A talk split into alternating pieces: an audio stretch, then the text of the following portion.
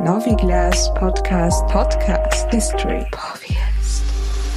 Noviglas, Noviglas, Noviglas, Noviglas, Noviglas, Noviglas, Noviglas, Novi. Hallo und willkommen zurück beim Noviglas Geschichte Podcast. Mein Name ist Ralf und mit mir heute zum Glück wieder da ist der Michi. Ciao Michi, Christi. Servus Ralf, hallo ihr da draußen, ist Zdravi Billy. Zdravi Billy. Ja, wir sind heute ja äh, wieder mal, haben wir uns in einem Zweiteiler verfangen. Ne? Also das geschieht irgendwie immer wieder mal bei uns. Weil wir wieder mal uns ein viel zu großes Thema vorgenommen haben, aber ein umso wichtigeres. Nämlich haben wir uns ja vorgenommen, über ja, einerseits die Zwischenkriegszeit in Österreich zu reden und im Burgenland und unter den Burgenland-KroatInnen, aber vor allem da mit Blick auf den Austrofaschismus auch mal drauf zu schauen.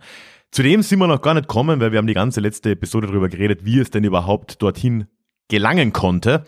Bevor wir uns heute also diesen Faschismus mal näher anschauen, willst du noch mal kurz zusammenfassen, was beim letzten Mal geschah? Ja, also wir haben zunächst einmal die Hintergrundfolie ausgelegt, ähm, auf, oder vor der sich das, was wir dann später Austrofaschismus bezeichnen werden, ähm, aufbaut.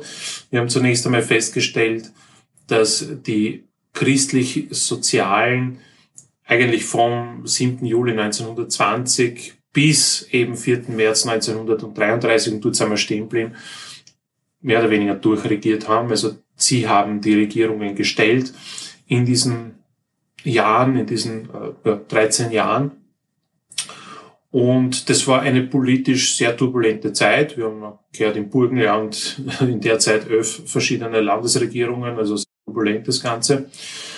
Und genau, wir haben nicht nur eine politische, ähm, ein, ein politisches Auseinanderdriften versucht zu umreißen, sondern auch eine Radikalität in der Hinsicht, als ähm, in ganz Österreich paramilitärische Verbände nach dem Ersten Weltkrieg entstehen, sich zunehmend bewaffnen und die driften halt auseinander. Und das ähm, erste wirklich große Zusammentreffen dieser paramilitärischen Einheiten hätten wir auch schon besprochen. Das waren dann die Schüsse in Schattendorf im Burgenland, im Nordburgenland 1927, wo äh, Vertreter der Frontkämpfer auf äh, Vertreter des Republikanischen Schutzbunds aufeinander getroffen sind und es dann dort äh, ja, Tote gegeben hat und äh, im Anfall darauf anschließenden äh, Gerichtsprozess sind dann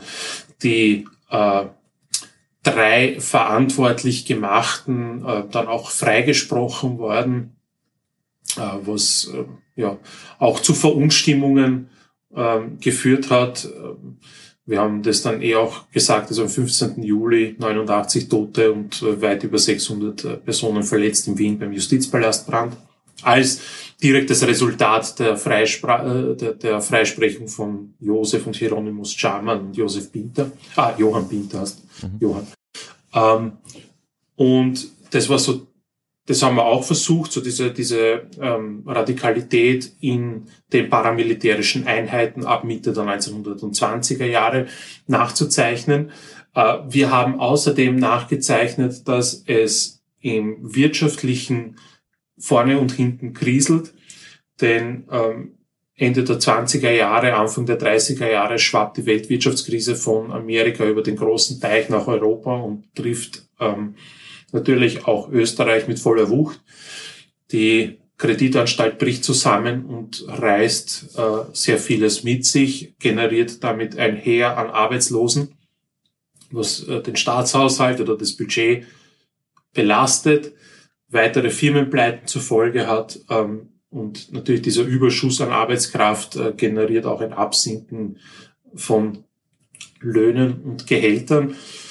Und das macht äh, Menschen dann auch empfänglich für politisch extreme oder radikale äh, Positionen in der Politik, äh, was sicherlich auch eine Komponente dieser Zeit war, beziehungsweise führt auch zu einem Ausbluten.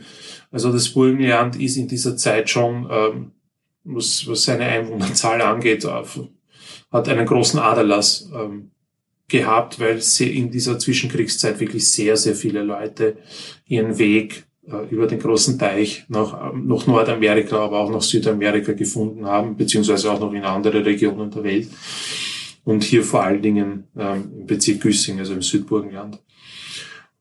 Ja, und stehen geblieben sind wir dann bei äh, der sogenannten Hirtenberger Waffenaffäre, also einer Waffenschmuggelaktion der Italiener über Österreich nach Ungarn, die aufgeflogen ist, beziehungsweise dann auch dem Bekanntwerden, dass äh, es da finanziell bei den Bundesbahnen irgendwie Schwierigkeiten gibt und deswegen die an den, an den Löhnen und an den Pensionen gekratzt worden ist, was wiederum äh, gemeinsam mit dieser Hirtenberger Waffenaffäre äh, ja, zu einer Sitzung geführt hat. Also zunächst einmal zu einem Eisenbahnerstreik am 1. März 33 und dann zu einer Sitzung des Parlaments am 4. März 1933. Und genau dort stehen wir jetzt bei einer sehr botscherten Aktion im Parlament, die ja für das, was wir in dieser Episode jetzt besprechen wollen, den Weg geebnet hat. Ja, also ich, ich will jetzt gar nicht auf die Details eingehen, was da jetzt als Lösung für den Streik oder so äh, vorgebracht wurde. Das tut auch tatsächlich relativ wenig zur Sache. Die Sache ist halt die, dass ähm, es wurden äh, Resolutionen eingebracht, mehrere gleich, ähm, aber es gab Probleme bei der Auszählung. Ne? Also da wurde dann halt eben drüber geredet, dann wurde, wurde abgestimmt. Und das Problem war, dass da anscheinend es zu keiner einheitlichen oder keiner, keine, keinem sicheren Ergebnis kam, beziehungsweise wurde, wurde dann neu gezählt. So oder so ähm, hat es am Anfang geheißen, dass halt die Resolution angenommen wurde, äh, dann wurde nachgezählt, dann wurde sie immer noch angenommen, aber plötzlich nur noch mit einer Stimme Mehrheit. Äh, es war in Wirklichkeit einfach ein ziemliches Fiasko und einfach wirklich, äh, ja, viel unregelmäßiger kann es eigentlich nicht sein, so eine Abstimmung. Ähm, was dann danach passiert ist, wurde in der österreichischen Geschichte immer wieder mal ein bisschen mythologisiert. Äh, da muss man, glaube ich, ein bisschen aufpassen. Fakt ist, bevor wir jetzt vielleicht irgendwas reininterpretieren, Fakt ist, dass der ähm, Parlamentspräsident, das war zu dem Zeitpunkt der Karl Renner äh, von der SPÖ, ne, also, also Arbeiterpartei, ähm, zurückgetreten ist. Und dann noch ein bisschen hin und her sind auch die zwei ähm, Stellvertreter, der christlich-soziale äh, Rudolf Ramek und der großdeutsche ähm, Sepp Strafner, zurückgetreten. So, das ist natürlich jetzt ein Problem, weil auch heute noch hat das Parlament eben zwei stellvertretende ähm, Vorsitzende und wenn da keiner mehr übrig ist, dann ist das ähm, von der Hausordnung her äh, problematisch. Ist jetzt nicht unbedingt das Ende aller Dinge, aber ähm, ist auf jeden Fall ein bisschen problematisch. Der Engelbert Dollfuß, Kanzler zu der Zeit, hat nur irgendwie auf einen Vorwand äh, scheinbar ja gewartet und er hat das äh, im Prinzip sofort als eine, in Zitat, und das ist ja doch berühmt geworden, Selbstausschaltung des Parlaments bezeichnet. Das war das bei weitem nicht, also das ist äh, natürlich ein, ein einigermaßen ein Blödsinn. Es gibt Unsicherheiten darüber, warum diese Leute zurückgetreten sind. Äh, soweit ich mich erinnere, habe ich in der Schule noch gelernt, die sind zurückgetreten, weil sie dann auch abstimmen konnten, was sie sonst nicht hätten können als Vorsitzende, äh, als Präsidenten. Das scheint mir aber ehrlich gesagt eigentlich gar nicht so bestätigt zu sein. Ähm, wird auf jeden Fall debattiert. Man weiß es, es war einfach, es war botschert. Es war, es war, aber, es war einfach, botschert. alles zusammen war halt ziemlich botschert. Ne? Aber was auf jeden Fall der Fakt ist, ne, auch wenn Engelbert Dollfuß das noch so oft behauptet haben mag, ist es ja nicht so, dass die Abgeordneten dort jetzt der Meinung gewesen wären, sie hätten das Parlament ausgeschaltet. Äh, keineswegs. Ne? Äh, das hat der Dollfuß gemeint. Äh, und äh, viele dieser Abgeordneten äh, wollten das dann auch wieder aufnehmen, diese Sitzung, haben das etwa zehn Tage, elf Tage später auch gemacht, am 15. März äh, sind dort wieder zum Parlament. Einige sind auch reingekommen, aber es war dann plötzlich äh, Polizeiregimente dort und haben ähm, die äh, quasi davon abgehalten, ins Parlament reinzukommen. Unter anderem tatsächlich sogar der, der dritte Präsident ist sogar reinkommen mit ein paar Leuten. Äh, die wurden dann aber wieder raus eskortiert und damit ist jetzt im März 33 das Parlament ausgeschalten worden und also durch Dollfuß, durch die Regierung äh, mit äh, ja doch einiger Hilfe äh, vom Bundespräsidenten Miklas, der dagegen auch nicht in irgendeiner Form was unternommen hat. Ja, und das hat jetzt, ähm, das war jetzt der erste wirklich große Schritt in der Errichtung des ähm, austrofaschistischen Systems, des sogenannten Ständestaats.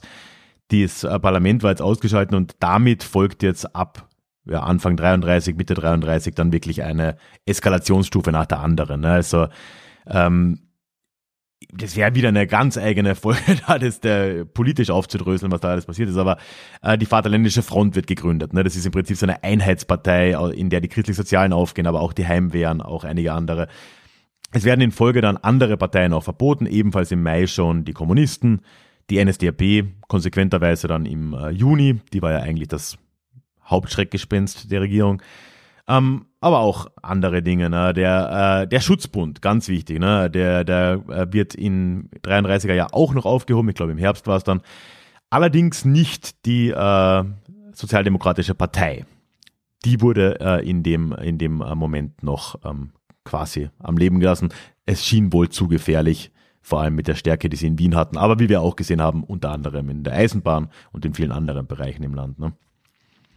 Ja, wobei Schutzbundauflösung, da gibt's äh, gute Dokumente äh, aus dem Burgenland, äh, Nordburgenland, wo der Schutzbund äh, aufgelöst worden ist, also vom 31.03. weg.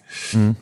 Ähm, also das, da hat es keinen Widerstand gegeben und sie haben erstaunlicherweise auch sehr wenig konfisziert vom, vom Schutzbund, na, na, weil natürlich vorher schon Informationen durchgesickert sind und äh, viel Geld und äh, Material verschwunden ist, bevor da die offiziellen Auflösungsbehörden im, in den jeweiligen Schutzbundlokalen aufgeschlagen sind. Mhm. Ähm, also, aber im Burgenland hat es da keinen größeren Widerstand äh, von Seiten des Schutzbundes gegeben gegen dessen Auflösung. Ja. Und ähm, ja. Ja, man muss natürlich auch sagen, ne, der Schutzbund war auch einfach nicht aufgestellt für diese Auseinandersetzung im Zweifelsfall jetzt ähm, weder personell noch was die Ausrüstung anging. Ähm, das merkt man dann sehr tragisch im äh, Februar des Folgejahres, ne? ähm, Februar 34. Da haben wir dann die nächste Eskalationsstufe. Da haben wir die nächste Eskalationsstufe, äh, sehr deutlich. Das, was gemeinhin, wobei auch da der Begriff ein bisschen ähm, ja, teilweise hinterfragt wird, als österreichischer Bürgerkrieg gilt. Ne? Da geht die äh, Regierung der Vaterländischen Front jetzt inzwischen dann äh, hart gegen den äh, Schutzbund vor oder gegen die Überreste davon oder, oder eigentlich auch gegen die Sozialdemokratische Partei, hat äh, ihr Parteihaus ähm, in Linz äh, durchsuchen lassen, eben auch auf Waffen. Und da kommt es eben jetzt zu einem, äh, zu Kämpfen, zuerst in Linz und dann aber vor allem auch in Wien, in den Industriegebieten, in Oberösterreich, Industriegebiete in der Obersteiermark auch. Also ja, was man ja auch heute noch kennt, wo die großen Industriezentren waren, das waren ja auch die Hochburgen der Sozialdemokratie und auch des Schutzbunds, soweit er denn noch aktiv war zu der Zeit. Und ähm, da gab es dann eben Kämpfe. Der Schutzbund, der ja inzwischen seit über einem halben Jahr in der äh, Illegalität auch noch war, ne, der war dem Ganzen einfach ja auch nicht gewappnet. War er auch im Vorjahr in Wirklichkeit schon nicht. Ne? Man muss sich vorstellen, der äh, diese Milizorganisation der Sozialdemokratie stand hier im Prinzip allein gegen das Bundesheer und gegen die ganzen Heimwehrverbände, die da gemeinsam gekämpft haben. Die wurden ja mit Artillerie beschossen, teilweise, also in Wien ist das ja äh, einigermaßen bekannt auch, ne? Da wurden ja die Karl-Marx-Hof. Karl-Marx-Hof zum Beispiel, das wurde ja beschossen, da gab es auch eine Ausstellung vor einigen Jahren mal, oder gibt es vielleicht sogar immer noch. Ähm, das waren schon ziemlich äh, irre Eindrücke auch, was, was da vor sich ging. Aber es hat letzten Endes halt nur drei Tage gedauert. Ne? Nach drei Tagen war dieser Widerstand auch weg. Und er war ja von Anfang an auch auf gewisse Gebiete in Österreich nur beschränkt und personell relativ eng beschränkt, was da ähm, auch an aktiven Kämpfern tatsächlich da war. Ne? Aber damit kann man sagen, jetzt ab 34 ähm, spätestens ist diese Diktatur in Österreich ähm, errichtet und da kann man jetzt wirklich vom Austrofaschismus ähm, auch reden. Ne? Ja, ähm, auch interessant, was so kurz vorher bei den Kroaten noch los war, bevor der Bürgerkrieg losgegangen ist. Die haben groß gefeiert in der Hofburg, 400 Jahre Ansiedlung der Kroaten im Burgenland. das ist super. EPIA. Und äh, ja, ist auch spannend. Es gibt ein kroatisches Manifest, äh, in dem die Kroaten ähm, ihre Treue gegenüber der Kirche und der politischen Struktur, dieser neuen politischen Struktur, äh, untermauern und auch mit einer Bitte hinterlegen, ähm, ob man ihnen denn nicht ihre Eigenständigkeit in Fragen der Kirche und der Schule nicht doch irgendwie garantieren könne. Und da gibt's so ein, ah, ich kann mir jetzt leider nicht mehr an den Wortlaut erinnern, an den Exakten, aber der Dolph hat gesagt, meine braven Kroaten oder so. Ah, ja, so, ja. Stimmt. So wie wie es halt für die Deutschen äh, gesichert ist, so wird das auch für meine, meine teuren Kroaten oder treuen Kroaten gelten. Ja. Und man muss auch dazu sagen, also gerade so diese, diese Phase der österreichischen Geschichte, da haben die Kroaten schon ähm, Zugeständnisse bekommen, wie davor nicht und danach auch nicht. Also ja, Ja. hat sich schon dieses Manifest. Ja, ich meine, man muss schon sagen, so jetzt, ähm, ohne jetzt irgendeinen autoritären Staat da äh, verteidigen zu wollen, ne? aber im Vergleich zu dem, was davor üblich war, ne? wenn wir jetzt über äh, die Schulpolitik reden oder ähm, Verbände oder auch finanzielle Sachen, ne? das, das war schon eine andere Hausnummer ähm, den kroatischen ähm, Vertretern gegenüber, als das zuvor in der Ersten Republik der Fall war. Das, das ist schon so, ja. Was auch erklärt, warum viele Vertreter der Burgenland-Kroaten ja, dem ganzen ähm, System da schon recht positiv gegenübergestanden sind. Ne? Mhm, ja, ja. Wobei, äh, das vielleicht als Anregung könnte man in eine eigene Episode mal packen, so dieses burgenlandkroatische Schulwesen. Hm. Das ist auch ein spannendes Thema. Das machen wir, glaube ich mal. Ne? Ja. Ähm, was man jetzt noch auf Bundesebene sagen kann, ist, dass der ähm, Dolphus selbst äh, von seinen Errungenschaften hier nur relativ kurz was hatte. Ne? So, äh, aber es ist ja äh, prinzipiell eigentlich schon irre, was für äh, lange Schatten dieser kleine Mensch Engelbert Dolphus in der österreichischen äh, Geschichte geworfen hat. Ja, wenn die Sonne tief steht. Ich glaube, der war keine 1,60 groß oder so. Äh, wurde auch gern dann verarschend äh, Millimeter nicht genannt. Was ich sehr, sehr schön finde. Ähm, auf jeden Fall, ja, muss man sich vorstellen, der war von Mai 32 an an der Macht. Ne? Dann haben wir 33 die ganzen Sachen gesehen, ähm, Ausschaltung des Parlaments. Februar 34 jetzt den Bürgerkrieg und schon im Juli 34, also etwas über zwei Jahre nach seiner ähm, Übernahme der Kanzlerschaft, wird Engelbert Dollfuss auch schon ermordet durch ähm, ja, einen oder Teilnehmer eines Nazi-Putsches. Um, und äh, es übernimmt dann äh, sein Nachfolger Kurt Schuschnigg, der trotz Namen, und das muss ich jetzt einfach mal festhalten, kein Kärntner, sondern ein Tiroler war, wir können nichts dafür. Und ähm, dieser Kurt Schuschnigg würde jetzt die nächsten ähm, äh, vier Jahre dieses äh, Regimes dann ja ähm, gestalten. Ne? Ja, und vielleicht auch spannend, wie ist das im Burgenland verlaufen. Also im, Wesentlichen ist dieser Juli-Putsch, hat dieser Juli-Putsch im Burgenland keine so großen Spuren hinterlassen. Es hat im Südburgenland ein bisschen ein Radau gegeben, im Minihof Liebau hat es einen, einen Toten gegeben. Ähm, und in Bonisdorf, was nicht weit davon entfernt ist, hat, man einem Zollbeamten äh, den Hoden abgeschossen. In Bonersdorf. Oh. In Bonisdorf. Bonisdorf. Und äh, ja, sonst äh, die Sache mit, mit diesen Zwischenfällen im Südburgenland, da ist nicht einmal gesichert, dass das burgenländische Nationalsozialisten waren, sondern das waren eher Verbände aus der Steiermark, die in Südburgenland übergangen sind und dafür Stunk gesorgt haben. Ich meine, es war ja generell auch ein relativ schlecht ausgeführter Putschversuch. Ne? Also der hat ja auch in Wien dann, gut, Dolphus wurde angeschossen, ist dann dran gestorben, aber sonst war ja da auch kein äh, Erfolg beschienen natürlich. Ja. Hm. Ja, man war schon in der Hinsicht ähm, in Österreich nervös äh, mit Blick auf Deutschland, weil im Jahr 1933 oder Anfang 1933 die Machtergreifung Hitlers in Deutschland stattgefunden Ja, hat ja, klar. Da auch kein Hehl daraus gemacht worden ist, dass man da jetzt, äh, wie soll ich sagen, äh, Österreich gerne als Teil des Deutschen Reiches sehen würde. Und ähm, ja, das hat dann natürlich äh, zu politischen Konstruktionen äh, geführt, die man jetzt dann, oder zu ja, politischen Situationen geführt, die wir dann jetzt auch näher äh, besprechen werden müssen. Ähm, Hm.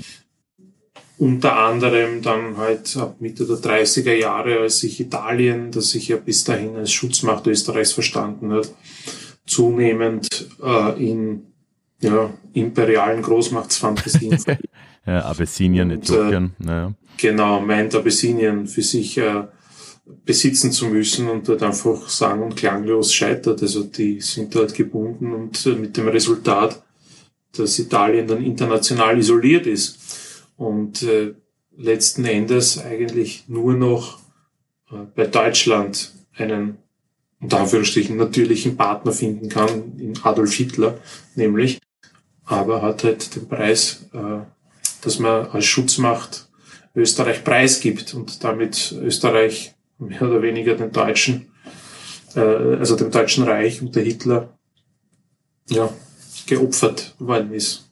Äh, also aus italienischer Sicht war es natürlich immer sehr günstig zwischen Deutschland und äh, dem Brenner eine Art Pufferzone zu haben und die hat man dann jetzt halt äh, opfern müssen aufgrund dieses Abyssinien-Abenteuers.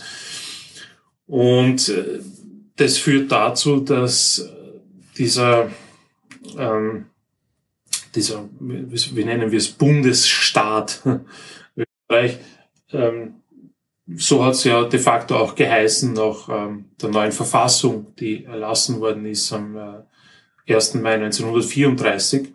Übrigens auch eine spannende Verfassung, denn die ist noch erstellt im Namen Gottes des Ja, ja, natürlich, ja. der Bundesstaat Österreich. Wird ja auch Ähm, gern mal gesagt, dass äh, dieses System klerikal-faschistisch gewesen sein soll, ne, was auch immer. Ja. Um Ja, es doch der komplexer zu machen. Der nächste Begriff jedenfalls. Na, jedenfalls äh, hat äh, diese Isolation Italiens dazu geführt, wie gesagt, dass Österreich halt dann für die Deutschen dargelegen hat, als reife Frucht, die man pflücken muss, nur noch pflücken muss. Und das hat äh, 1936 dann dazu geführt, also der Druck ist sozusagen immer stetig angewachsen von Deutschland gegenüber Österreich und das hat dazu geführt, dass 36 das Juli-Abkommen zustande gekommen ist. Und das war schon für Österreich ein erster Schritt in Richtung Anschluss, weil da hat man sich außenpolitisch an die Politik des Deutschen Reiches äh, gebunden und es hat äh, den Nationalsozialisten in Österreich die Möglichkeit gegeben, wichtige Staatspositionen zu unterwandern, zu unterminieren und ja, so sukzessive an, an wichtige Schaltstellen zu kommen. Und dann nur einmal in der Zeit vor, vorwärts springen, den 12. Februar 1938.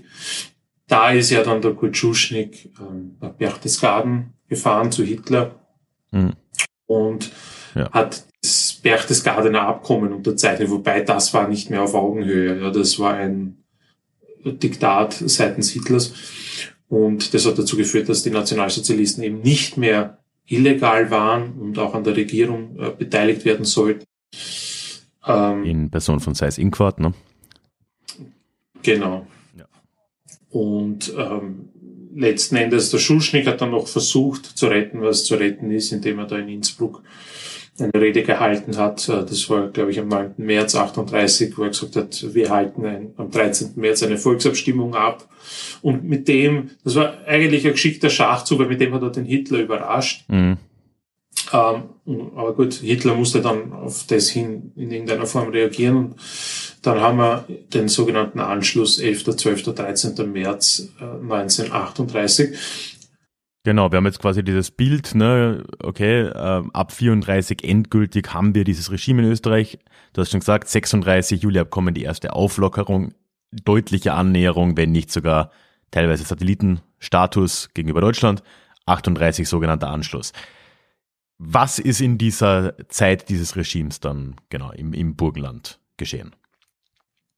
Ja, ne, im, im Burgenland ist ähm, zunächst einmal eine Figur aufgestiegen, ähm, die dann auch bis 38 äh, Landeshauptmann war, nämlich Hans Silvester, der war zunächst einmal der Vorstand der Vaterländischen Front hier im Burgenland. Mhm. Und dann halt, wie gesagt, später dann äh, eben auch äh, Landeshauptmann. Äh, er hat dieses Amt äh, im Februar 34 übernommen äh, von Alfred Wallheim. Und interessanterweise war sein Stellvertreter der Lorenz Karl, äh, mit dem wir uns noch ein bisschen unterhalten können, ja. äh, kennen wir auch schon.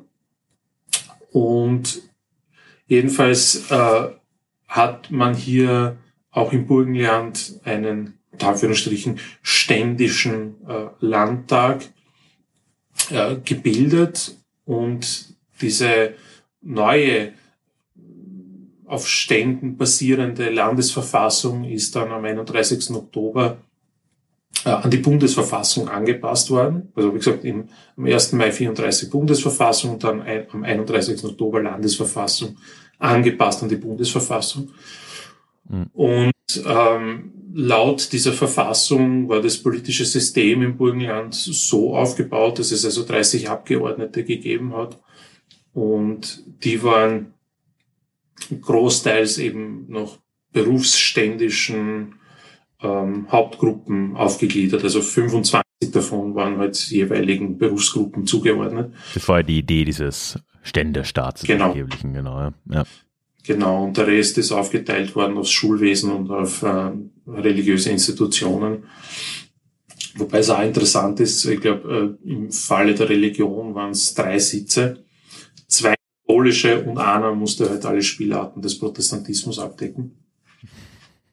Der Landeshauptmann ist vielleicht auch ein Novum, ist nicht gewählt worden, sondern äh, vom Präsidenten ernannt worden, auf Vorschlag äh, des Kanzlers. Und äh, ja, die Landesregierung war recht schlank, also fünf, fünf Mitglieder und davon, glaube ich, drei irgendwie so einen paramilitärischen Hintergrund. Mhm. Stichwort Verrohung. Ja. Zur Verrohung dieser Zeit kommt dann auch noch eine massive Aufrüstung, ja, Bewaffnung der einzelnen Personen. Ähm, und was vielleicht auch spannend ist, ist, dass diese ähm, Vaterländische Front, die ja dann als Einheitspartei äh, gegründet worden ist, nachdem ja mehr oder weniger alle Parteien außer der Vaterländischen Front verboten worden ist, also so, Zustände wie Nordkorea. Ähm, so einfach macht man das Einheitspartei. Alles andere verbieten, dann passt schon. Genau. So, ja, ja. Genau. Ähm, äh, die hat einen Jetzt, es ist, es ist eine, eine Frage der Interpretation. Äh, hat sie jetzt wirklich alle Bevölkerungsschichten durchdrungen, wenn du sagst, 38 Prozent aller Burgenländerinnen und Burgenländer waren Mitglied der Vaterländischen Front? Ja. Weiß nicht, kann jeder für sich entscheiden. Und das war halt 1937 der Stand. Also 37 waren 38 Prozent der Leute in dieser, in dieser Vaterländischen Front äh, untergebracht. Und ähm, ja, interessant war, es hat ja trotzdem, also trotz dieser Vaterländischen Front und dem Verbot anderer Parteien, es ja trotzdem Aktivitäten in den anderen Parteien gegeben. Mhm. Ja, nur wenn man eine Partei verbietet, heißt das nicht, dass die Leute jetzt von einem Tag auf den anderen ihre Gesinnung äh, wechseln. Ja, das haben wir ja auch schon vorher gesehen. Ne? Nur weil man den Schutzbund verbietet, heißt es nicht, dass es keinen organisierten Widerstand mehr geben könnte. Ne? Also es ist bei Parteien genau das Gleiche. Ja, genau, ja. Und ähm, da gibt's also immer noch so Reibereien, würde ich sagen. Aber interessanterweise, äh, man weiß im Burgenland schon sehr genau, wer zu welcher Partei ist und wer wo mit, mit tut. Denn kurz äh, vor dem Anschluss 1938 hat, äh, hat man sich im Burgenland noch einmal zusammengesetzt und, und, und äh, dann erst angefangen, die Nationalsozialisten als wirkliche Bedrohung, also wirklich als reale Bedrohung anzusehen, gegen die man gemeinsam vorgehen muss. Bis dahin hat jeder noch so sein eigenes Süppchen gekocht und ähm, die Nationalsozialisten sozusagen als Hauptfeind äh, hat man damals noch nicht äh, gesehen. Und als das dann tatsächlich passiert ist, dass man sich da zusammenschließt, über alle politischen Lage hinweg, um gegen die Nationalsozialisten vorzugehen, war es schon äh, zu spät. Mhm. Ja. Und ähm, weil ich sage, es hat äh, diese, also sagen wir so, diese, diese politischen Strukturen oder parteipolitischen Strukturen sind zwar verboten, aber nicht zerschlagen worden.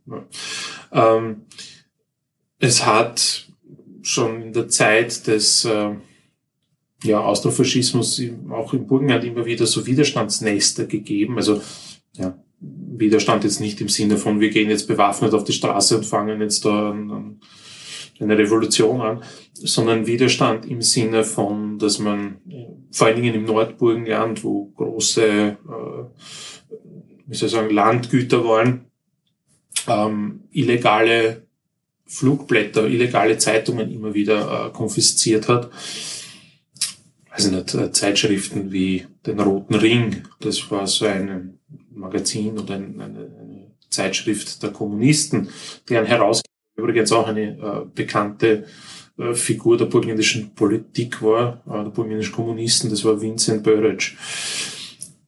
Ja, und auch sonst hat es ähm, so Widerstandsbewegungen gegeben, immer wieder genannt wird der Johann Soldatitsch, äh, aber auch ähm, das haben wir in einer anderen Episode schon einmal äh, besprochen, diese Spanienkämpfer, die also so gegen den Faschismus waren und äh, im spanischen Bürgerkrieg, der ja, glaube ich, 1936 ausbricht, äh, da haben sie halt so die Möglichkeit, tatsächlich aktiv äh, gegen den Faschismus vorzugehen. Also da, da, da sind auch 24 Burgenländer, Burgenländer dabei, nach Spanien gehen, äh, auch äh, Burgenland-Kroaten, also Nikic, Sklavarastorf, ja, und so weiter. Ja, und das ist ähm, so im Wesentlichen die Situation. Also verboten ist nicht gleich äh, komplett zerschlagen. Ich habe jetzt übrigens mal kurz nachgeschaut, einfach nur, dass man das einordnen kann. Äh, du hast gesagt, 38 Prozent der Burgenländer waren 37 Mitglied der Vaterländischen Front. Ne? Das ist äh, übrigens relativ nah an dem, wie es bundesweit ist. Ich habe es nicht ausgerechnet. Ähm, in ganz Österreich damals lebten ungefähr 6,5 Millionen Menschen und auf ihrem Höchststand eben 37 hatte die Vaterländische Front drei Millionen Mitglieder. Was ähm, übrigens, um noch einen Vergleich zu haben, deutlich mehr ist anteilsmäßig als die NSDAP jemals hatte in Deutschland. Ähm, muss man sich jetzt vorstellen. Also wir haben jetzt hier dann ungefähr ja, irgendwas bei 40 plus Prozent österreichweit, ne? Äh, Vaterländische Frontmitgliedschaft. Ähm, die NSDAP hatte Stand 1945 8,5 Millionen Mitglieder ähm, bei doch deutlich mehr Einwohnern. Ne? Also das ähm, ist eigentlich kein Vergleich. Also diese Vaterländische Front, das äh, zumindest in Mitgliederzahlen im Burgenland wie im Bund war schon eine relativ äh, mitgliederstarke Angelegenheit. Ne? Was aber nichts heißen muss, was dann die äh, Interessen der Leute waren, warum sie da rein sind. Naja. Ja, und es ist womit vergleicht man das? Vergleicht man das mit heutigen Zuständen, wo du ja schon mehr oder weniger frei entscheiden kannst? Ähm, jetzt mal abgesehen davon, dass du bei gewissen ähm, bei, bei einer gewissen Färbung des Parteibuchs halt Vorteile hast in die eine Richtung oder in die andere naja. Richtung. Ähm, aber gut, es hat zu der Zeit halt nur diese eine Partei gegeben. Ja. Also die Auswahl war nicht so groß. ging so, ging so. Sagen wir so. ähm, ja, aber du, diese Vaterländische Front hat einen sehr hohen Organisationsgrad gehabt. Also das ist durchgegangen in die, bis in die dörflichen Strukturen, bis in die äh, ja, Kinderstuben, Jugendstuben. Ähm, es hat ja, ähm, wie das halt im Geiste der Zeit ist. Jede politische Institution oder Organisation hat ja auch ihren Jugendableger und bei der Vaterländischen Front war das das österreichische Jungvolk. Mhm, ja. Und ähm, das sind dann, ja, man weiß es halt bei den Burgenlandkroaten nicht wenige, dann quasi nahtlos äh, übergewechselt dann in die Hitlerjugend. Naja, klar. Ja. Und zwar schon noch in der Zeit, als die NSDAP illegal war. Ja, und äh, damit haben wir dann eigentlich nach einem äh, weltpolitisch gesehen kurzen, aber wilden Ritt das Ende des Austrofaschismus, des Ständestaates, der Kanzlerdiktatur, whatever, ähm, auch schon erreicht. Es waren im Endeffekt nur ganz knapp, je nach Zählweise, fünf Jahre, vier Jahre, schwer zum sagen. Und äh, mit dem sogenannten Anschluss an das Deutsche Reich endet dieses Experiment in Österreich ja und geht in ein weiteres, noch äh, deutlich, deutlich brutaleres Experiment über. Das ist nicht das Thema unserer heutigen Folge. Na, da verweise ich gern auf unseren epischen Dreiteiler über äh, die Burgenlandkroaten und den Nationalsozialismus.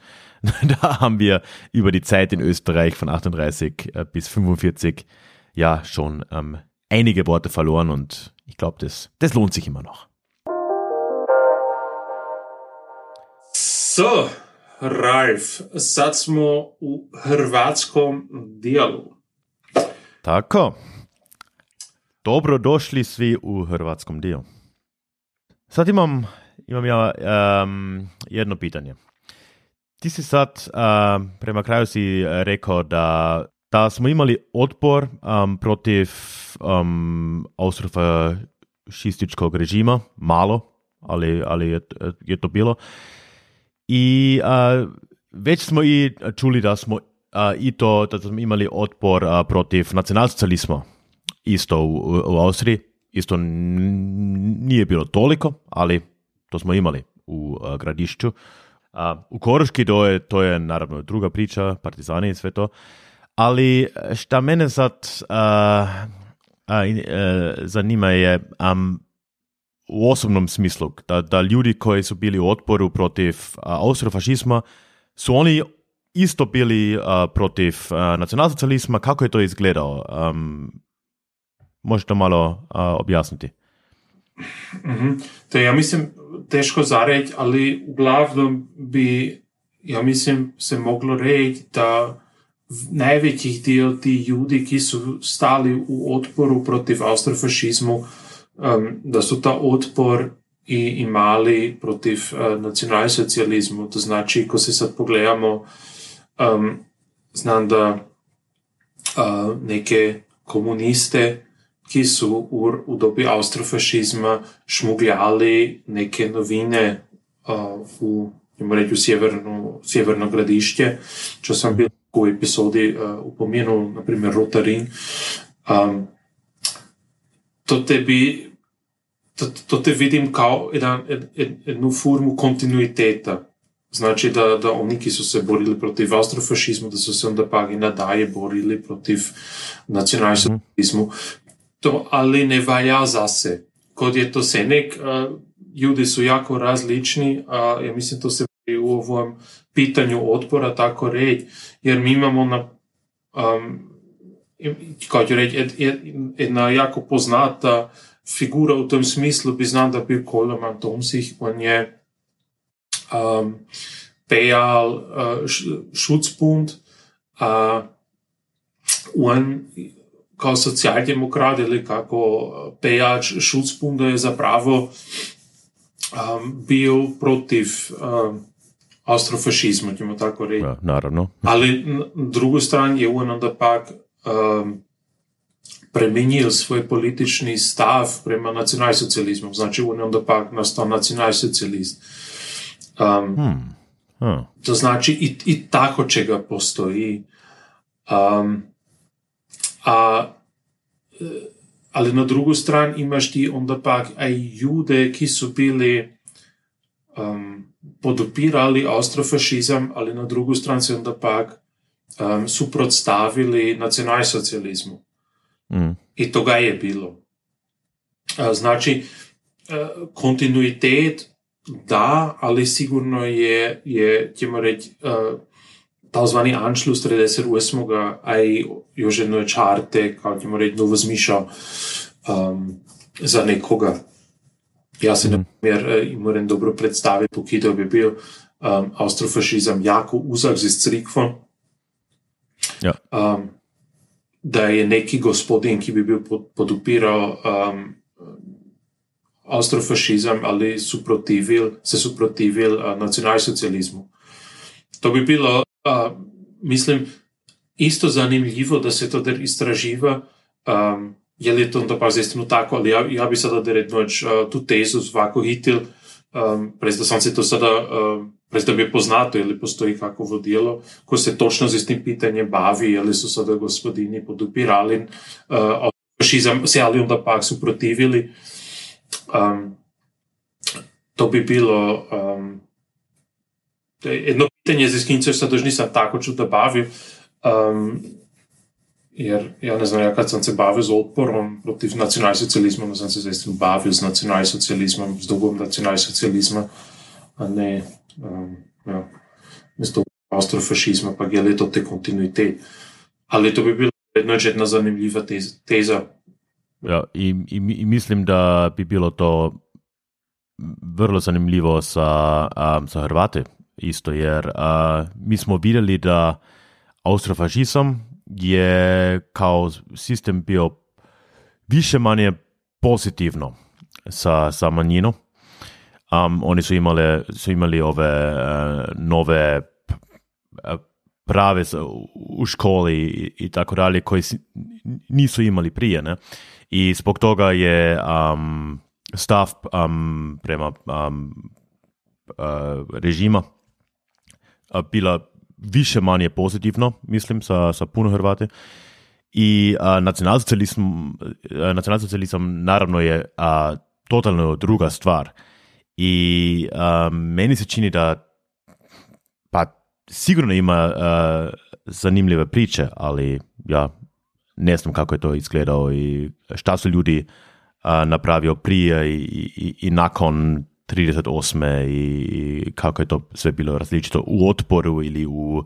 Um, sigurno je to a, tema za, za istraživanje. Ja. No, ali ovdje smo enako natuknili, sad jednu temu, ka i dobro skupo paše z uh, tom trilogijom, um, ko si ti upomenul, da um, se voli po. Ja, v, v, v dobro, dobro paše, dobro, dober must zide uh, tem trim epizodam, v kim smo se bavili, v kim smo se bavili uh, nacionalsocializmom. Uh, da, da. Da, a ja mislim, to te smo že čuda več uh, ljudi natuknuli. Um, ja mislim, če se z nas spomenul, da je bilo to, da smo se že pomenali za Louis Karala, za veliko borištoca, Hrvat, ki je bil, da zapravi prvi odibiran um, zemaljski poglavar gradišča po drugem svetskom boju, ar je imel svojo ulogu um, ravno na početku uh, nacionalsocialističnega doba, socialističkega doba, ne, ne nacionalsocialistične dobije. Tako. Gramatika je vrag. Nacionalsocialistične, nacionalsocialistične dobije. A, um, Um, ja mislim, ja, da, da smo to enako uh, objavili v, v eni od teh tri epizode, v enem do Pagi bil, uh, presi, v Švedskoj. Da, ali na vsak način jako zanimivo vse, um, a, koga to za pravom do Pagi zanima, kot za, za, za kontinuitet ili za odporni kontinuitet, ili čas je onda pa premenilo, ki je onda prišel v odpor, uh, ili ki je onda pa podupiral, ja mislim, to te so epizode, ki smo načinili, jako zanimive in to te čude imijan spadije. Dobro, jedno, jedno veliko pitanje na kraju, velika tema na kraju. Um, ali zanimljivo i mislim da, da, smo sad na, na kraju ove teme austrofašizma sa a, početak. Može još a, puno, puno više, ali a, puno smo vidjeli i nismo planirali ovaj, uh, ova, šta je, nije trilogija, nego uh, dvologija, tva, tvalogija, ne znam, sigurno ima riječ. Drago mi je. Jo, no pa še ja rekal, um, da smo sada redno že dve epizode, um, da smo si v, v dve epizode grobno pogledali povijest um, astrofašizma v tom smislu, da smo si na početku prve epizode pogledali v Vietnuesti, ki so um, pejali ili pozadinu pogledali kaj je pejala i bila baza um, vi tendencijo, pa onda pa u drugom dijelu smo se pa konkretno pogledali če se uh, onda nadaje se dogodilo do uh, takozvanog Anšlusa 38. leta, a drugi put ćemo se onda baviti opet iz jednom čisto drugom temom. I da, na to se ja. To je plan i nadam se da se čujemo opet. Ne samo ti, ja. Nego i ostali slušatelji i slušateljice. Ja. Hvala za slušanje in čujemo se. Čau, čau. čau, čau.